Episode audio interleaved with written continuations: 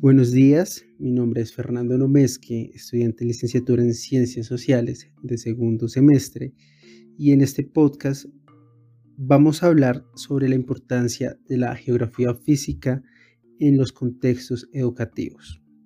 Y para empezar esto me gustaría primero mencionar eh, el libro eh, La geografía, un arma para la guerra de Lacoste que en el año 76 nos hablaba de unas geografías puntuales, como lo es la geografía de los estados mayores o la geografía escolar. ¿Por qué traigo esto acá?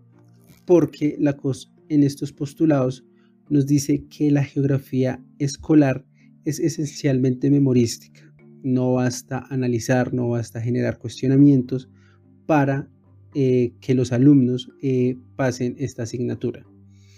Entonces aquí vemos y lo relacionamos con eh, el texto de Álvarez, eh, Las ciencias sociales en Colombia, genealogías pedagógicas, donde nos narra cómo se desarrolló la educación, eh, al menos durante la primera mitad del siglo XX. Y podemos ver que en el área de la geografía se hacía una educación memorística, donde se confirma los postulados de Lacoste. Entonces, ¿por qué traigo esto a colación? Porque la geografía física nos sirve para entender las dinámicas que hay entre el espacio, el medio ambiente y el hombre y cómo se afectan. ¿sí? Y si retrocedemos en el tiempo y nos vamos a la edad antigua, eh, como lo argumenta Capel y Urtiaga, la geografía nació como una disciplina esencialmente descriptiva, describían los lugares, o sea, una geografía física.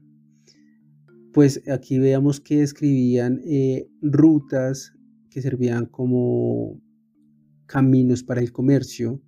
También podemos ver que describían el entorno eh, físico del lugar, donde eh, se tenían en cuenta temas hidrográficos, climatológicos, de fauna y flora, y también en algunas ocasiones se tenía en cuenta los temas culturales, pero es un tema que no vamos a tocar.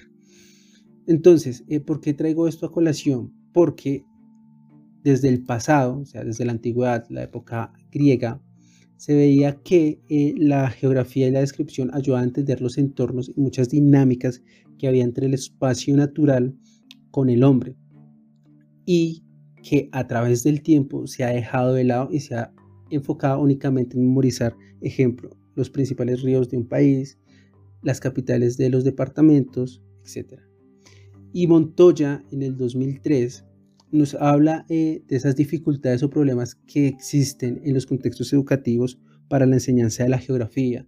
Donde él nos habla que eh, aunque se enseña geografía, se enseña de una manera memorística aún y esto genera que no sea fructífera para los estudiantes y que se deje de lado todo lo que se puede generar, todas las reflexiones que se pueden generar desde la geografía física.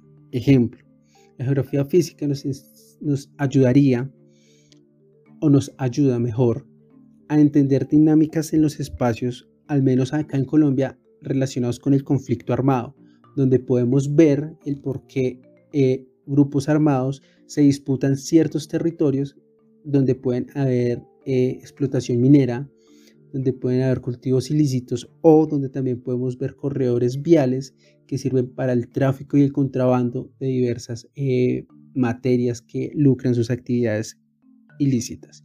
Entonces, aquí podemos argumentar, y ya traemos el argumento final de Efraín Llanos, donde nos dice que la geografía es una disciplina escolar que tiene enorme importancia, pues nos ayuda a generar competencias básicas e indispensables para comprender el análisis de las dinámicas espaciales en una sociedad y entender los rápidos y profundos cambios que presentan estos, donde eh, también podemos entender las problemáticas socioambientales que se generan y también nos puede ayudar, la geografía física nos puede ayudar a entender cómo podemos plantear soluciones, nos ayuda a ser propositivos para generar soluciones a las diferentes problemáticas que se ven en la nación.